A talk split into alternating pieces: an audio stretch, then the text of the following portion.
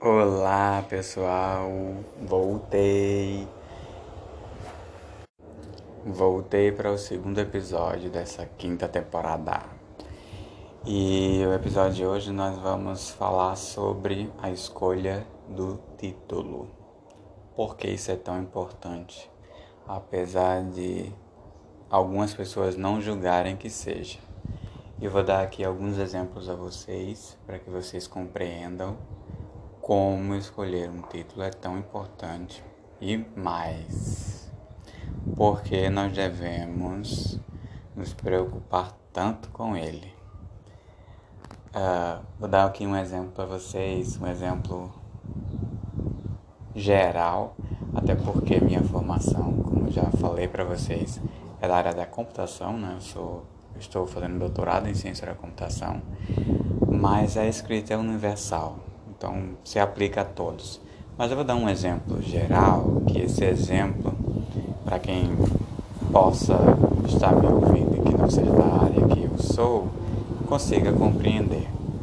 Imagine o seguinte: hoje, quem no mundo, no mundo sociável, ou seja, aquela pessoa que trabalha, não tem um smartphone. É difícil pensar em alguém que não tem um smartphone. Mas imaginem o seguinte: não é a marca que determina o, a qualidade do smartphone. Claro que algumas marcas têm um renome associado, mas nós temos que pensar e lembrar que todos os produtos são feitos por algum momento, em algum ponto, por um humano. E como ser humano, nós temos nossos erros, nossos defeitos, nossos pontos nossos pontos de fraqueza. Imagine vocês, um exemplo clássico, não sei se já ouviram, mas que é o iPhone. O iPhone é muito cobiçado pela marca que foi criada em torno, o status que foi criado em torno, e por trás dele há um processo criativo que envolve muitas empresas de diferentes países de algumas partes do mundo e a direção criativa da Apple. Né? Então a Apple fica em, em, nos Estados Unidos, a sua matriz, mas a fabricação dos iPhones é feita na Ásia. Ou seja, a Apple ela não fabrica o, o iPhone que vende. Mas como ela garante que seja bom? Para garantir que o produto final seja bom, a Apple um, conta com uma equipe de muitos profissionais dos mais altos gabaritos, extremamente qualificado com expertise de décadas. E sem contar que sempre está buscando aperfeiçoamento, parcerias que melhorem o produto e adquirindo patentes. E aí entram os parceiros, né? Entre os parceiros da Apple nós temos a Sony, temos a Samsung, temos a LG, temos a TSMC, temos a ASML Exemplo, os chips, que são as unidades de processamento dos iPhones, são fabricados atualmente pela TSMC. A TSMC não fabrica apenas para a Apple, fabrica para a Intel, fabrica para outras empresas também. Mas quando chega a demanda da Apple, ela trabalha 24 horas por dia até que a demanda seja completa, completamente entregue. E para que essas, essa demanda seja cumprida, a TSMC trabalha com equipamentos da ASML. Então, além disso, nós temos lentes da Sony, temos tela da Samsung e, de, e componentes de outros fornecedores para que o Bluetooth seja bom o suficiente, que a tela seja boa o suficiente, seja melhor que os outros e todo um processo. A qualidade a Apple exige. Então ela contrata quem possa cumprir com, essa, com a exigência de qualidade que ela requer. Depois desse processo, uma empresa que também é asiática monta os iPhones. Houve um tempo, isso não faz tanto tempo, ali mais ou menos 10 anos atrás, ou um pouquinho mais do que isso, no começo da montagem da linha dos iPhones, que a produção era basicamente feita com mão de obra quase escrava. Os funcionários dormiam na dependência dessa fábrica na China e alguns deles até cometiam suicídio. porquê do suicídio? Porque trabalhavam de maneira análoga à escravidão. Trabalhavam de segunda a sábado. E a pressão mundial para que isso fosse resolvido, de certa forma funcionou, porque as condições de trabalho melhoraram um pouco, houve reajuste de salário, mas é um histórico que não pode ser apagado, né? Essa fábrica continua montando os iPhones. E, e isso é claro exemplo de uma situação que envolve também a escolha de um título. Se a Apple vendesse a imagem de ah, os nossos celulares são feitos por pessoas que não dormem, quem compraria? Então há uma soma de fatores. Primeiro, que naquela época o governo chinês aceitava e era normal para o país inteiro a regra de trabalho de você trabalhar 14 horas por dia, 6 dias na semana, por exemplo. Isso era considerado natural. Houve uma redução, hoje a, se trabalha 9, 6, 9, ou seja, 9 horas por dia, 6 dias na semana, é, normalmente na China, pelo menos. Né? E, e o que acontece nesse processo é, imagine vocês, se você dormiu mal em algum e acordou para trabalhar, você dorme dentro da fábrica, né, nas dependências da fábrica, acorda para trabalhar, vai trabalhar, alimenta-se ali para ir trabalhar em jejum. Então, os primeiros equipamentos que são montados, você não está concentrado no processo de montagem. É possível que eles sejam montados com alguma falha.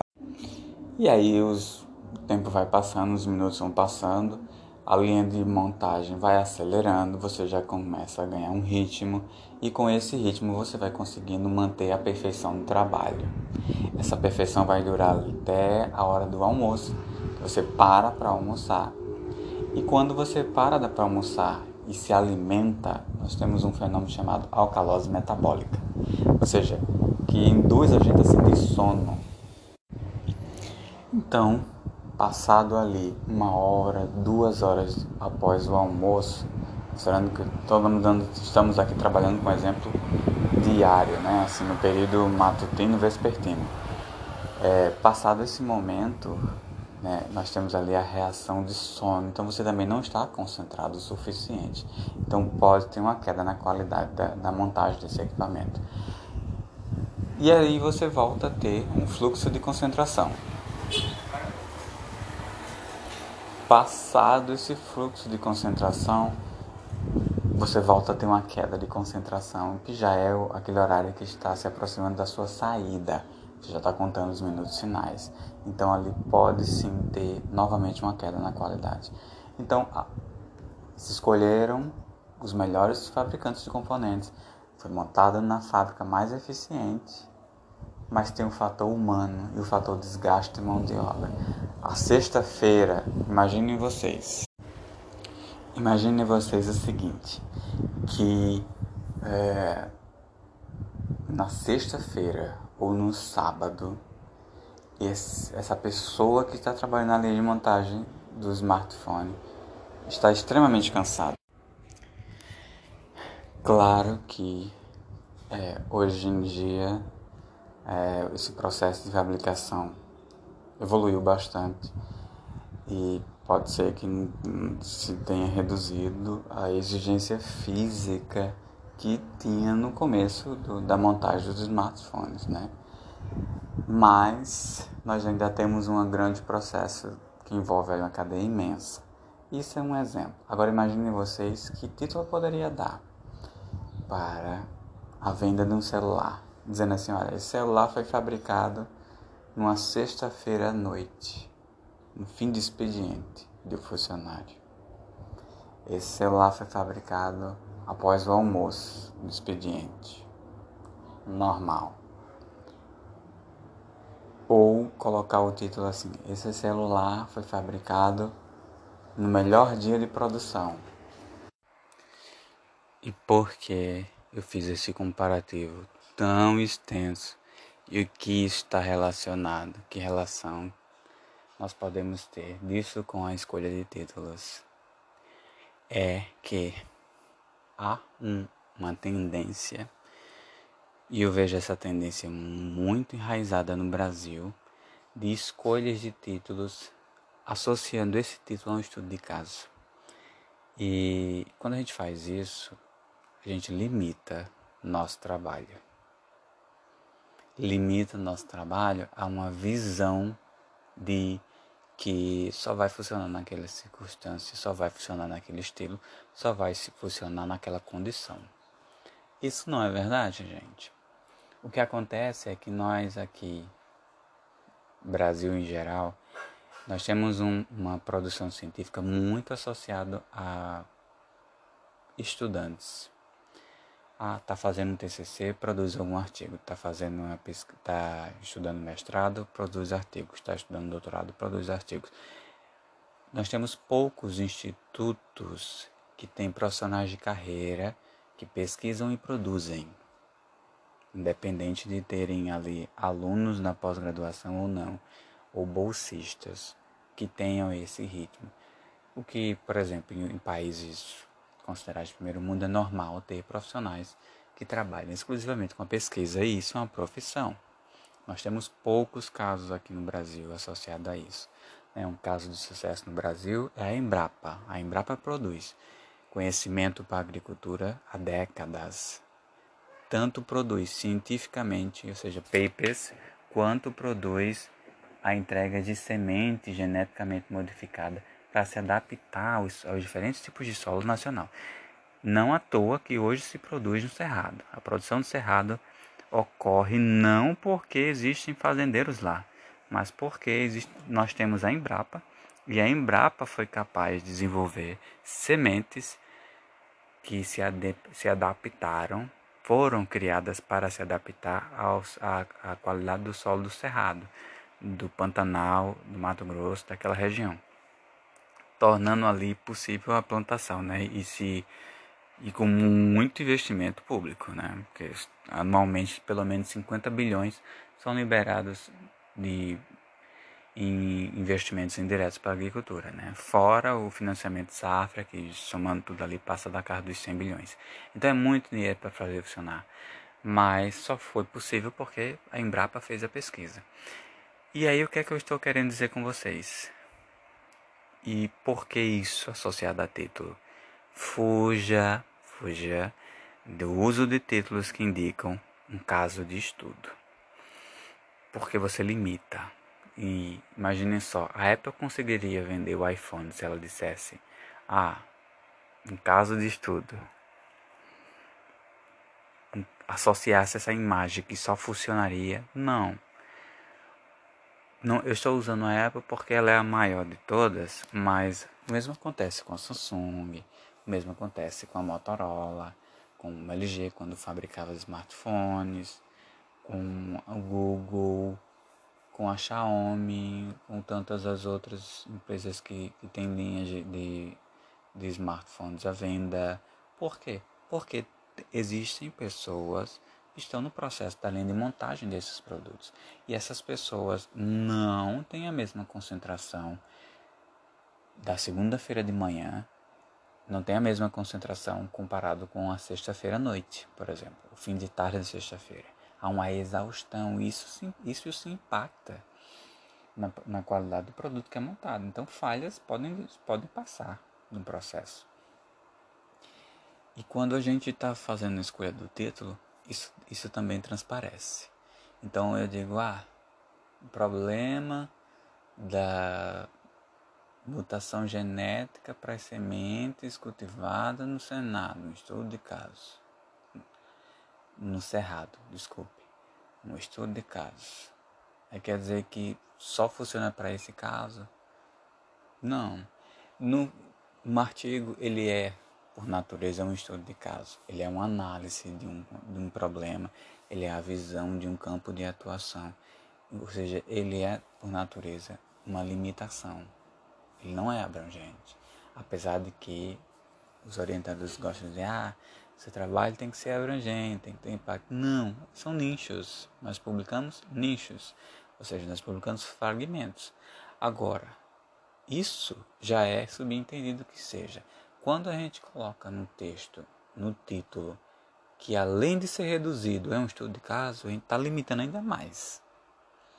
Então nós temos que nos preocupar em criar um título, que esse título diga, olha, eu estou estudando um problema, mas eu não estou limitando esse problema.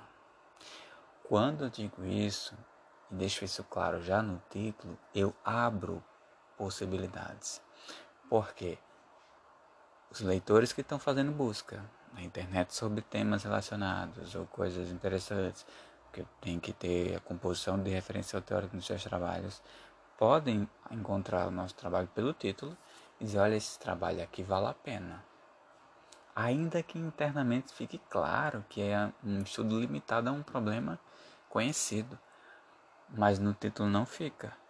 Então abre a possibilidade de dizer, olha, meu trabalho é parecido com o de fulano, mas mas eu consigo gerar esse resultado que fulano não gerou, não gerou. Essa deve ser a nossa preocupação. Então a escolha do título, ela tem que tem que abrir a possibilidade de continuação, tem que abrir a possibilidade de interação, tem que abrir a possibilidade de elevação, de debate. Então não posso usar o estudo de caso. Eu já usei estudo de caso em, em, em trabalhos meus, já. Não por escolha minha, obviamente, mas por indicação do, do, da orientação que eu tive naquele momento. E naquele momento foi apropriado. Por quê? Porque nós temos que entender também que, que a publicação é um estágio. Eu comecei publicando por resumos e banner, pôster, né? Que tem uma taxa alta de aceitação. Então poucos trabalhos são rejeitados. Você passa ali pelo processo de revisão, geralmente há uma longa lista de itens a serem revisados. Se faz a revisão e você apresenta. É diferente do alto impacto. O alto impacto ele pode não aceitar por ter erros. Dizer, ah, esse trabalho tem tanto erro que não, que não dá para ser aceito. Isso é comum acontecer no alto impacto. E, ou dizer assim, olha, seu trabalho foi, foi aceito e não precisa de correção. Isso também pode ocorrer. Mas quando a gente pensa no alto impacto, é difícil um alto impacto aceitar um trabalho de um estudo de caso, quando o estudo de caso já vem no título e esse estudo de caso é tão limitado que, que fecha a porta. Porque a ideia do alto impacto é que seja a base para todos. Então nós temos sempre que nos preocuparmos, nos preocupar e preocuparmos refletindo com o processo de como vai ser aceito o nosso trabalho, né? Que trabalho eu quero entregar, que modelo, que, que proposta é essa. Então, se eu coloco o meu trabalho com o título Estudo de Caso, eu não vou ter considerações futuras. Que, que contribuição futura terei? Que continuação é essa? O estudo já foi, era um caso, não eram dois vocês conseguiriam entender quando eu digo que ah, um estudo de caso, não posso ter trabalhos futuros. Porque era só um estudo e era um caso. E eu já fiz o estudo desse caso. Então encerrei o meu processo. E eu vejo esse erro acontecendo na pós-graduação. Ah, um estudo de caso. Gente, a pós-graduação tem uma ideia de, de ascendência. Ou seja, ah, tá no mestrado, um dia vai ao doutorado. Ah, tá no doutorado, talvez um dia faça o pós-doutorado. Então eu tenho que dar margem para a continuação. É por isso que existe, após a conclusão, o espaço para trabalhos futuros. É para isso, para dizer, olha, não parei aqui, eu vou continuar. Agora, isso não é verdade se você publica algo e diz que é um estudo de caso.